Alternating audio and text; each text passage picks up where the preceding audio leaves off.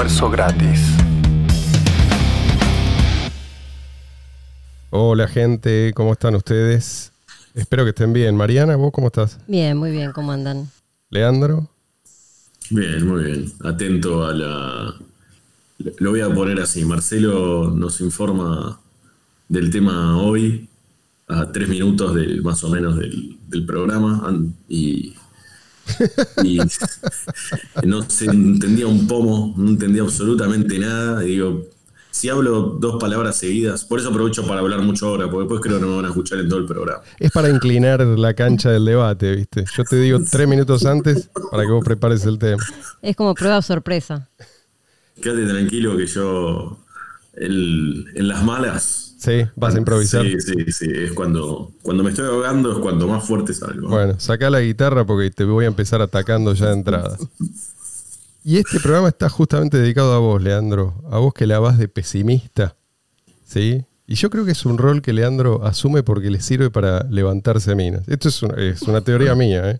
O sea, me da la impresión de que el personaje te comió. ¿Hay algo de eso? Yo las minas me las saco del. Todo el tiempo están encima mío. Eh, con- eh, sin barbijo ni nada. ¿eh? Sin- en, que- en Tenés que ir plena pa- pandemia no les importa que yo les contagie el, Sí, sí. el corona. Bueno, quizás, quizás eh, este, Y todo este por personaje eh, todo por este personaje. Claro. la vas de, ¿cómo se dice? De bohemio, ¿no? Como que estás por encima de, de la humanidad y la estás juzgando desde, desde afuera. Con tu. Yo, yo estoy por encima de todo. Yo, yo- yo no le tengo miedo ni al corona. Un Bueno. poco a la corona, pero al corona no. Seamos honestos, o sea, la decadencia es real. Ahí te voy a dar la derecha, Leandro. Es cierto que hay mucha gente zombificada, es cierto que la interferencia estatal parece estar, en general, ¿no? Creciendo sin pausa. Que estamos, a ver, ¿qué otra cosa? Que estamos en el medio de una burbuja financiera descomunal. Todo eso es cierto, sí. Pero, pero, por un lado, yo me pregunto, ¿cuándo estuvimos mucho mejor que ahora? No, o sea, está bien, hay mucha gente con el cerebro lavado. Pero, ¿acaso cuando los medios tenían mucho más poder que ahora, estábamos mejor en este aspecto? ¿Estábamos mejor en tiempos de guerra, en tiempos de hiperinflación, por dar dos ejemplos así de situaciones catastróficas? ¿no? Y no digo que esto no pueda pasar en los próximos años. Pero no viene mal un poco de perspectiva, ¿no? Y digo esto porque es fácil dejarse llevar por la idea de que estamos condenados. O sea que en un- una suerte de pasado mítico todo era mejor y que estamos, es eso, condenados a, a deslizarnos por una pendiente negativa. Lo que pasa que depende de qué punto estés hablando, de qué punto de vista estés hablando, culturalmente, socialmente, económicamente. En todo sentido.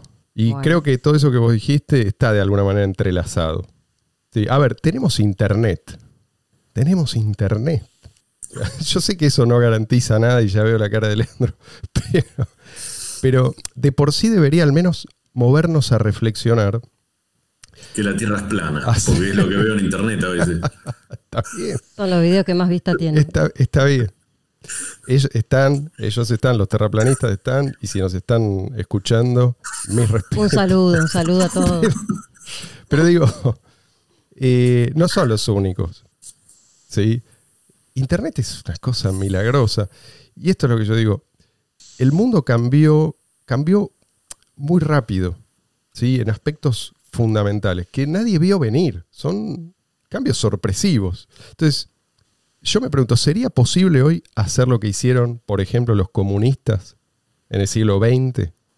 sin la posibilidad de lograr el control total de los medios de comunicación que los comunistas tenían en sus respectivos países o en los países que dominaban. Entonces yo, En Corea del Norte todavía lo tienen. bueno, sí, En China lo están logrando. pero, ¿eh? pero lo tienen Sí. porque, porque Internet no llegó a la población, nunca llegó. Bueno, está bien, pero tienen el poder para, Lo tiene. para que no llegue, sí. Pero en China sí hay internet y sí, sí lo están logrando. pero no es lo mismo la China de hoy que la China de Mao. ¿sí? O sea, no, yo no digo que esto no, no pueda empeorar. Lo que digo es tengo mis dudas sé que además el futuro no está escrito. Y, a ver, pero también sé que estas sorpresas son más comunes de lo que solemos creer.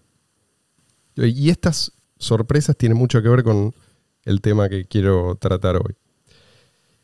Quiero hablar de una tendencia que nos permite anticipar un futuro mucho mejor que este presente. aún sin saber exactamente cómo va a lucir. A ver, una manera de determinar si estamos realmente progresando es fijándonos en nuestro poder adquisitivo, ¿no? O sea, podemos comprar hoy más que ayer, entonces estamos mejor. En eso estamos de acuerdo. El tema es cómo lo medimos. ¿Cómo medimos el poder adquisitivo? Entonces sabemos que a mayor productividad, más abundancia. Pero medir la productividad no es un desafío menor, digo. O sea, tenemos los precios, es una señal importante, ¿sí? podemos decir que cuanto más bajos son los precios, más alto es nuestro poder adquisitivo. Pero en un contexto de inflación, de inflación permanente, los precios pueden subir y nuestro poder adquisitivo puede subir también. ¿sí? Entonces es difícil. La inflación, especialmente cuando la emisión de moneda es totalmente arbitraria, como, como ocurre con el dinero fiat, nos hace ruido, o sea, nos impide saber exactamente en qué medida estamos progresando. Si es que estamos progresando. Es difícil medir la inflación. Los economistas nunca se ponen de acuerdo en, esta cuestión. Nunca se ponen de acuerdo en el peso que tenemos que asignarle a la inflación de activos versus eh, la inflación al consumidor, ¿sí? o la validez de los, los distintos índices de inflación. Siempre está en discusión esto. además, si tenemos deflación así sistémica, la, la deflación que se da después del pinchazo de una burbuja financiera, eso no va necesariamente de la mano de una mejora, por lo menos no de una mejora inmediata en nuestra calidad de vida. Entonces, es difícil. Por otro lado, tenemos el problema de cómo interpretamos si determinados bienes realmente contribuyen a nuestro bienestar, o sea, a mejorar nuestra calidad de vida. Y acá ya podemos empezar a dar una respuesta si nos fijamos en las preferencias demostrables. Ejemplo, desde que los seres humanos usaban velas, velas para, iluminarse, e incluso antes, ¿no? Pero bueno, los seres humanos vienen mostrando una preferencia por mantener cierta iluminación independientemente de, de, la ubicación en la que uno se encuentre e independientemente de los ciclos naturales de luz y oscuridad. Entonces, esta preferencia es algo bastante estable a lo largo de la historia. También preferimos, por dar un ejemplo obvio, alimentarnos a pasar hambre en general. Entonces, si no podemos contar con la moneda estatal como un indicador fiable de productividad, ¿con qué sí contamos? O sea, una, a ver, vuelvo acá, una moneda perfecta se apreciaría de manera directamente proporcional al aumento en la productividad. O sea, su precio reflejaría el tiempo que es necesario trabajar para obtener los bienes económicos que necesitamos o que queremos. Pero estamos muy lejos de tener una buena moneda, ni hablar de una moneda perfecta, ¿no? Entonces, un concepto que se viene refinando en los últimos años es el de, no sé si escucharon hablar de esto, time price. Significa. Eh, no, me lo dijiste hace dos minutos y medio. ¿Puedes explicar? Significa el precio de las cosas medido en el tiempo que es necesario trabajar para conseguirlas. ¿Sí? Hay dos investigadores que están haciendo grandes contribuciones en este campo. Se llaman, los voy a decir, aunque no sé exactamente cómo se pronuncian sus apellidos. Uno es Gail Pulley y la otra es Marian Tupi. La otra no, es el otro, es un tipo, ¿eh? aunque tiene nombre que parece de mujer.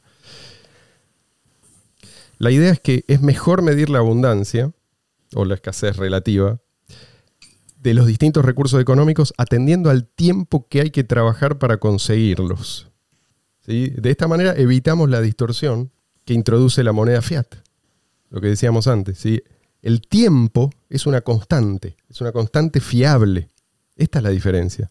O sea, es totalmente independiente de la manipulación estatal o no importa, aunque no sea estatal. Por ahora. Así que nos puede servir como parámetro. Y acá quiero introducir una, una fórmula que desarrolla, no sé si lo ubican, George Gilder, en varios de sus libros. Gilder es, es un autor bueno, imprescindible para entender esto que estamos tratando hoy. La fórmula es riqueza igual conocimiento. Crecimiento igual aprendizaje.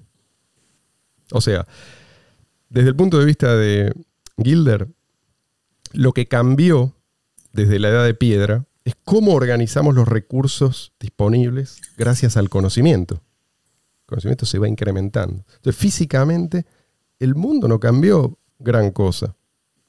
Después vamos a volver sobre esto, pues es importante entender este, este concepto. A lo que apunto ahora es que, desde esta perspectiva, los casos no son los recursos, como insisten en afirmar tantos ecologistas. Lo escaso es el tiempo y la creatividad humana. Y el buen uso del tiempo y de la creatividad humana se traduce en progreso. La escasez, entonces, se supera con eficiencia, con eficiencia guiada por la actividad empresarial, no con prohibiciones como en general proponen los ecologistas. ¿no? Más seres humanos en el planeta no es una amenaza, como creen los ecologistas. Más seres humanos es igual a más mentes aplicadas a la solución de problemas. Es decir, al uso más eficiente de los recursos. Esto es algo bueno. Los recursos siempre están siendo descubiertos y convertidos en recursos económicos. se, aprovechan mejor y, se cuidan mejor. Siempre y cuando sean asignados dentro de un sistema de respeto por la propiedad y el, el libre intercambio. ¿no? Por eso decíamos el otro día que la automatización no puede resolver todos nuestros problemas por sí sola. Sin la mente humana puede haber cálculo súper eficiente, pero no hay nadie atendiendo a la valoración, es decir, a qué aplicar ese cálculo o, esa capacidad productiva que aporta la máquina. Si todavía no descubrimos que la energía eléctrica se puede usar para iluminar una habitación, por ejemplo, la automatización no nos va a permitir fabricar lamparitas, ¿sí? nos va a permitir hacer más eficiente el proceso que se está usando en ese momento. Hacer más eficiente, por ejemplo, la caza de ballenas o la cría de ballenas, ¿sí? para obtener el aceite para fabricar velas en menos tiempo. Pero no se le va a ocurrir a la máquina que, que lo que la gente valora es la iluminación. ¿sí? Y hablo de la iluminación porque es uno de los ejemplos más espectaculares de abaratamiento de un bien económico. ¿sí? Escuchen esto. El costo de una vela en el año 1800, ¿sí? que te permitía leer más o menos durante una hora, era seis horas de trabajo. Esto es eh, grandes números, ¿no? Seis horas de trabajo. Hoy, esa misma cantidad de luz cuesta aproximadamente la quinta parte de un segundo de trabajo humano. y acá voy a citar directamente a nuestros amigos Puli. Sin hablar del tema de la comodidad, de la eficacia. Ni hablar. Además, estamos hablando, sí, de, una diferencia cualitativa. Porque no es solo la iluminación en sí, sino todo lo que viene aparejado. No es lo mismo leer. Aparejado el hecho de tener, o sea, de prender un, apretar una tecla y que la luz se encienda, ¿no? No es lo mismo, además, leer la calidad de la luz de una vela. ¿Cuánto tiempo puedo leer? Pero eso le saca trabajo a la gente. Sí. Y eso es bueno y ya lo demostramos la vez pasada. Y aparte contamina, ¿no? Para muchos también. Sí, igual las ballenas están muy contentas ¿eh? con todo esto. Permítame citar a eh, Puli y Tupi, porque este párrafo que voy a leerles es, es elocuente. Los recursos del mundo son finitos de la misma manera que son finitas las teclas de un piano. El instrumento tiene tan solo 88 notas, pero se pueden tocar con una variedad infinita de combinaciones. Lo mismo sucede con nuestro planeta.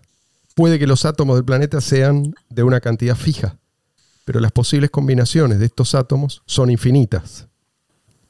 Lo que importa entonces no son los límites eh, físicos de nuestro planeta, sino la libertad humana para experimentar y reimaginar los usos de los recursos que tenemos. Maravilloso. Está muy bueno, está muy bueno y lo que estaba pensando es también el tema de que el conocimiento es acumulativo. Absolutamente. Entonces eso también es un factor que lleva a que a más- mayor cantidad de mentes, como decías antes, más eh, creatividad y libertad para usar la cabeza, ¿no? Lleva a que todos nos beneficiamos porque el conocimiento se va, se va expandiendo cada vez más. Exactamente. Y eso vos sabés que es algo que... Sí, perdón, dale. No, creo que es importante remarcar que es, eh, todo esto se tiene que dar sí, en un sí o sí en un, en un mercado libre, eh, porque eh, por más o menos lo diste a entender antes, pero si, por ejemplo, el Estado da lo que muchos quieren, eh, muchos socialistas y no tan socialistas también, que es, ¿cómo se llama? Una especie de, eh, no me acuerdo el nombre técnico, pero una especie de salario eh, básico. o Sí, sí, U- Universal Basic Income. Salario universal básico. Universal. O, o por cantidad de hijos que tengas, como sucede acá en Argentina. Entonces, ahí sí, cuanto más gente haya, quizás es peor. ¿Por qué? Porque cuanta más gente haya, pero gente improductiva, Mm. toda esa riqueza eh, se te va. Sí, sí, despilfarra. Este, o sea, se despilfarra Sí, sí, sí. absolutamente. No, no, te- Nadie ya va a tener ningún tipo de, eh, de interés en, en- en hacer nada, en producir nada, ni en crear nada. Tenés se toda la razón del mundo, pero... Pero lo que dicen ellos, Sí. por lo que vos dijiste, es teniendo en cuenta todas las regulaciones y el Estado en teniendo en cuenta el exactamente, por eso te digo, estamos hablando de una tendencia que es tan fuerte que se No mantiene a pesar de todo eso que vos decís. Pero, por- pero porque no todos los países son Venezuela, ni Corea del Norte. No, no, estamos habla- por eso estamos hablando eh, del mundo entero. Pero en, en el mundo entero el Estado eh, es cada Creció. vez más grande y, y se mete cada vez en más huecos. eh, o sea- o sea que a pesar de eso, a pesar del intervencionismo extremo en el que vivimos hoy, Mm. eh, estos números te dicen que evidentemente en la naturaleza del hombre está el Sí, hecho de progresar. Yo, el- yo pienso, a ver, eso ya es una interpretación. Esta tendencia se viene dando desde la revolución industrial. Entonces, sí se corresponde o no con la- Yo pienso que sí, pero digamos que si nos vamos más atrás, no vamos a encontrar nada parecido. Mm. Ahora, la revolución industrial tampoco fue hace. Tampoco empezó la revolución industrial hace 20 años, ¿sí? O sea, esto, los números que estos tipos toman, eh, creo que arrancan en el año 1850. Y eh, sí, y ahora voy a llegar a ese punto, pues es importante. Para que se haga una idea de las, de las dimensiones de lo que estamos hablando. Pero lo que decía Leandro es verdad. Si, si tomamos en cuenta que si llegar, llegáramos algún día a tener un mercado realmente libre, o sea, el progreso sería infinito, o sea, no, no habría forma de pararlo Y veloz. también. Para eso, sí. Pero para eso tendríamos que primero alcanzar velocidad de escape. No sé si conocen este concepto. Viene de la, fisi- de la física. No, bueno. No sabía que era físico. Eh, no, pero lo que digo es, igualmente hay algo de verdad en lo que usted, a ver, por ejemplo, eh, a nivel global hablando, ¿no? Siempre a nivel global. Por ejemplo, mi papá eh, tiene 35 años más que yo, más o menos. Y 35 años más que yo, desde que él era chico, Sí.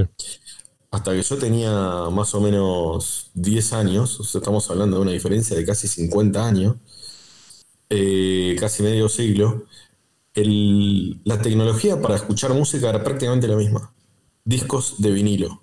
Sí. Recién después yo cuando tenía quizás 9 años, 8 o 9 años, es como que empezaron como a- los cassettes empezaron a, a estar como eh, a hacerse masivos. Pero hasta entonces eran los discos de vinilo. sí. La explosión vino con los- la, con, la digitalización, posteriormente. Claro, e- e- eso, eso, digamos, desde la época de él a la mía. Ahora, la diferencia que hay entre la que yo. La experiencia que yo vos o menos tuviste y la de tu hijo. hijo. Sí. Claro, entonces, la diferencia abismal que hay entre la que yo tenía, que era idéntica a la de mi papá casi medio siglo antes, con la de mi hijo, es, ah, pero es una cosa que es Sí. nunca me lo hubiera podido imaginar. La diferencia es abismal. Se avanza cada seis meses la tecnología, más o menos. Cuando en esa para, para escuchar música y para ver películas y todo eso, cuando en esa época, en 50 años, se había quedado paralizada. Sí. y tampoco era paralizado, ¿no? Porque, o sea, parálisis es previo a la. Tampoco es parálisis, a ver, pero digamos que el ritmo normal es el previo a la revolución industrial. Después de la revolución industrial tenemos eh, progreso en prácticamente, progreso técnico eh, en prácticamente todas las áreas a un ritmo que se va acelerando cada vez más. O sea, esto es algo nuevo. Tenemos que reconocer que esta curva no, no es lo que, eh, salvo que, salvo quizás que ampliemos ¿no? el foco tanto que, que incluyamos en, la curva a, nuestros ancestros más distantes. Eh, pero aún así, o sea, vamos a ver una línea prácticamente plana durante millones y millones de años, después un ligero... Y pequeñas explosiones de a poco, o sea, la rueda, poner el fuego, la rueda, fuego, la rueda papel. Eh, el dominio, digamos, del, cultivo, la, revolución, la revolución neolítica, ¿sí? Pero la revolución industrial nos, lleva a un, a un nivel nuevo, ¿sí? en el cual la, aceleración es tal que pasa esto que, dice Leandro, o sea que una generación con respecto a la siguiente tiene una experiencia absolutamente imposible de, mm, de comparar. Bueno, volvamos al precio en términos de tiempo. Lo que te dice, recapitulando, es cuánto tiempo hay que trabajar para comprar algo. ¿sí? para simplificarlo, digámoslo así. Y lo cierto es que cada vez cuesta menos horas de trabajo adquirir más y más bienes. En otras palabras, lo cierto es que nos estamos enriqueciendo. Digan lo que digan los leandros de este mundo. Un Uy, ¿estaba acá, Leandro? no, no, me entendés lo que yo digo. Sos físico, pero no puedes entender un argumento tan sencillo como. Esa es la limitación de lo que vos decís, la mayoría de la gente no lo entiende ni lo va a entender. Hacemos esto más que nada por, para despuntar el vicio, como se dice, y para eh, mejorar un poquito las cosas. Mejorarlas del todo, Marcelo, lo lamento, ni vos ni yo lo vamos a vivir. Ese es mi argumento. No, no pongas palabras en mi boca que no dije, querido. ¿eh? Ya pareces un político bueno, qué bueno que estamos de acuerdo. Entonces, un trabajador. Muy buena manera de cerrar el debate. En el año 1971 tenía que trabajar. Esto es lo que determinaron estos investigadores que mencioné recién. Tenía que trabajar cuatro veces más que hoy para poder comprar bienes y servicios básicos. Esto es alimentos, ropa, alojamientos. Desde el año 1980, este es el periodo al que más prestan atención ellos. Desde el año 1980, el precio en términos de tiempo ¿sí? trabajado de los alimentos bajó más del 75%. ¿Sí? Mm. Todos los commodities más importantes para mantener vivo un ser humano en el mundo moderno son aproximadamente 50, lo que los tipos eh, incluyen en una especie de canasta aluminio, café, arroz, gas natural, zinc, etcétera, etcétera, todos estos se volvieron muchísimo más baratos y mucho más abundantes per cápita. ¿Sí? Hoy son entre 4 y 6 veces más abundantes que en 1980, hoy 2020. ¿eh? Y así es como estos dos investigadores determinan lo que ellos llaman el índice Simon, ¿sí? en honor al gran economista Julian Simon, el que no lo conozca, les pido, les pido por favor que lo googleen. El tipo, a ver, vamos a decir que se comió a todos los ecologistas de su tiempo en un pancito. Y tengamos en cuenta que, a ver, los ecologistas y los, no solo los ecologistas, sino los que anunciaban una catástrofe ambiental porque iban a escasear los recursos necesarios para alimentar a la humanidad, o sea, los que predecían hambrunas. Él dijo, no, no, todo esto va a ser más barato en términos reales. Y apostó incluso, ¿eh? apostó y ganó. Eh, tengamos en cuenta también que en el transcurso de este periodo, o sea, desde el 1980 hasta ahora, la población mundial creció un 73%. ¿sí? Esto demuestra que más gente en el planeta no es una carga, sino todo lo contrario. ¿sí? Y una vez más, que eso de que nos estamos quedando sin recursos es un mito. Pero se puede ir mucho más atrás y la tendencia sigue ahí. En Estados Unidos, desde el año 1850, los precios en términos de tiempo trabajado vienen bajando aproximadamente un 2% por año. Y esto es compuesto, ¿eh? o sea, es 2% y después al año siguiente 2% de ese resultado. Desde 1850, ¿sí? Y eso que desde entonces tuvimos, bueno, guerras espeluznantes con millones de muertos cada una. Tuvimos todo tipo de plagas y otras catástrofes naturales, además de las catástrofes de origen político, sí, sí. Las burbujas Cracks de todo tipo, financieros. o sea, burbujas inmobiliarias, burbujas de... El proceso que explica esta tendencia es, esto te va a interesar a vos, Mariana, pero según Gilder es la curva de aprendizaje. La curva de aprendizaje tiene lugar gracias a la experimentación con distintas tecnologías y sobre todo con modelos de negocio. ¿sí? O sea, los, los modelos fracasados también incrementan el conocimiento. ¿sí? Esto por acá no es. Pero la curva de aprendizaje no es solamente un concepto vago, sino como una intuición. Hace referencia a un fenómeno que está bien estudiado y bien medido. La caída del costo de producción es de aproximadamente un 25% cada vez que se duplican las unidades vendidas. Sí, lo que vos decías. Se aprende, Claro. Y se hace más te- eficiente el proceso productivo, bajan los costos. bajan los costos, bajan los precios. Recordemos la fórmula de Gilder que decíamos al principio. Riqueza igual conocimiento. Crecimiento igual aprendizaje. ¿sí? Una vez que uno empieza a pensar en estos términos, ya se aclara el panorama. El crecimiento, por lo tanto, el aprendizaje, se hace difícil si no tenemos una buena moneda que transmita información fiable. ¿sí? Información acerca de la escasez relativa de los distintos recursos económicos. También se hace difícil si tenemos un Estado, como decía Leandro, que nos cambia todo el tiempo la regla del juego. Así que la mala moneda y los malos sistemas de convivencia, digamos, desaceleran este, este progreso. Pero no lo suficiente, aparentemente, como para, digamos, modificar la tendencia que venimos constatando desde la revolución industrial. Lo que estaba pensando es que a pesar de las políticas monetarias que desincentivan continuamente el ahorro, eh, estos números que vos estás planteando demuestran que evidentemente la gente de alguna manera igual se las arregla para ahorrar Sí.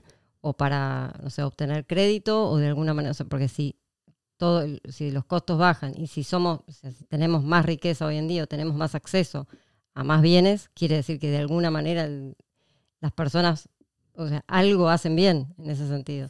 A pesar Sin de duda. tener en contra a todos los bancos centrales Sí. a- y los estados y todo lo que dijimos, ¿no? Pero Sí. digo, el tema del ahorro es importante en este caso. Sí, hay que- sí. La falta de incentivo al ahorro.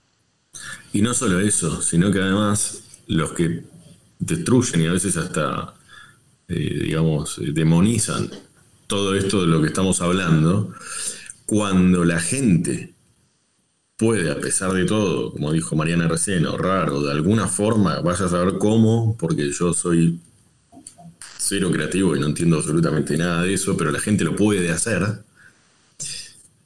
los gobiernos después lo adoptan. Mm. Los mismos gobiernos que por un momento lo intentaron destruir, después lo adoptan. O sea, vos hoy entras a internet y tenés páginas web del gobierno de Corea del Norte. O, o sea, ¿entendés lo que te digo? O sea, adoptan toda esa. lo que tratan siempre de destruir, cuando no lo logran destruir, lo terminan adoptando, a veces para el mal, obviamente, pero no importa. Lo que voy es.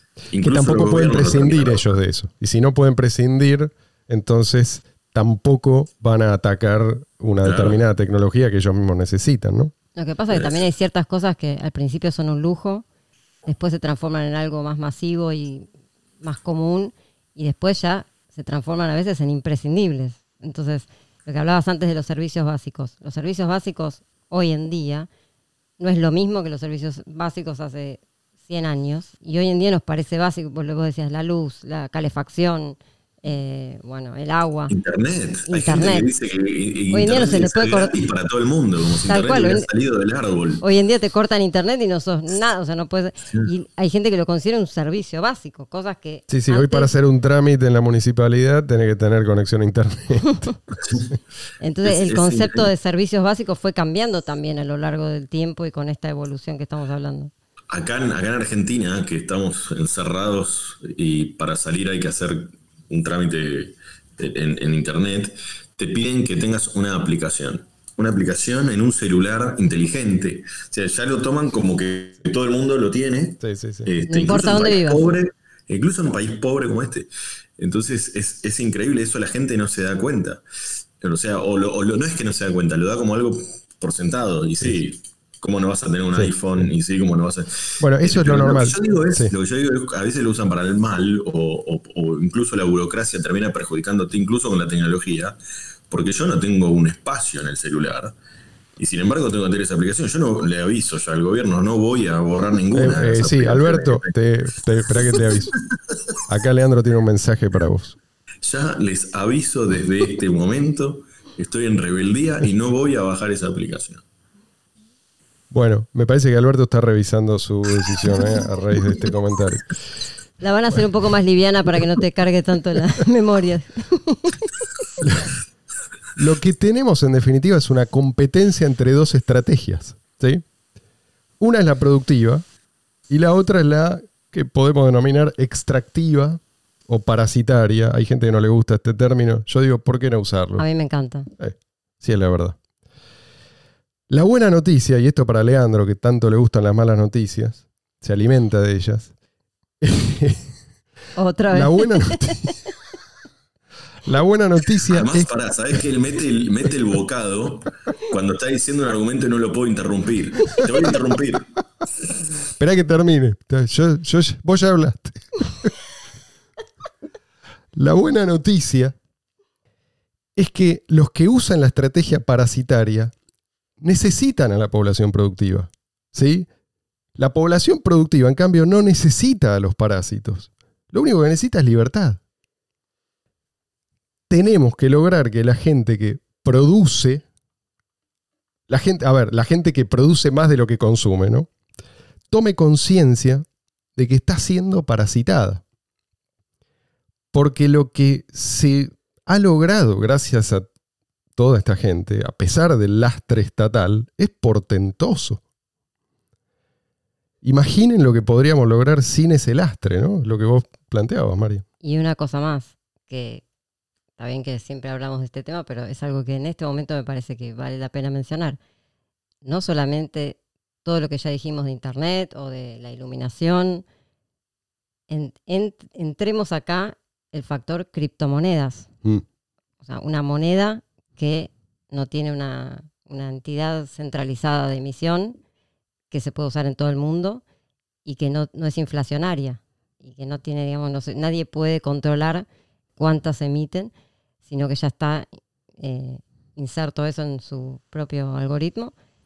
Imagínate el nivel, o sea, a partir de que existen las criptomonedas ya te cambia, es un factor que te puede cambiar completamente Sí. el panorama de crecimiento y de progreso. Absolutamente. Estás Es uno- hablando demasiado, demasiado en plural, me parece. Depende de qué criptomoneda estamos hablando, ¿no? Bueno, bueno. Le-.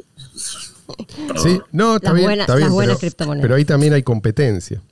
Ahí también hay competencia Sí, sí, sí, y, la- eso y las puertas a la competencia están abiertas, ¿sí? a diferencia de lo que ocurre con la moneda estatal. Lo que quiero, con esto quiero terminar porque ya pasamos largamente la media hora. No hay nada en la naturaleza humana, creo yo, ni en la naturaleza de- del mundo que nos impida progresar indefinidamente. Y no me vengas, Leandro, con, con esto de que es un sueño utópico que nunca va a ocurrir. Lo que estamos viviendo hoy, con todo lo lamentable y todo lo preocupante que me pueda señalar, es una utopía. Una utopía. Desde el punto de vista de casi todos nuestros antepasados, ¿sí? Mm. Es una utopía. Y puede ser solo el principio si logramos liberarnos de esas instituciones que heredamos de la edad de bronce. Yo creo que ya es hora, ¿no? No Bueno. te vas a liberar nunca, eso es lo que yo digo, de esas instituciones. Va a haber mejoras, va, van a adoptar con todo lo que hablamos hoy, pero la gente va a seguir pensando que hay que regular Facebook. Entonces, eh, entonces si hoy hay que regular Facebook porque esa es la tecnología de hoy, yo soy viejo, uso Facebook, eh, mañana va a haber, no sé, eh, la gente va a poder teletransportarse y van a querer regular la teletransportación. ¿tá? Hoy, por, Entonces, sí, lo que- sí. por primera vez vamos a dejarle la última palabra a Leandro. Espero que les haya resultado esto tan interesante como a mí. Dejen sus comentarios si tienen algo que decir al respecto. Y bueno, den like, suscríbanse al canal si todavía no lo hicieron. Hasta la próxima semana. Al final la última palabra la tuvo él.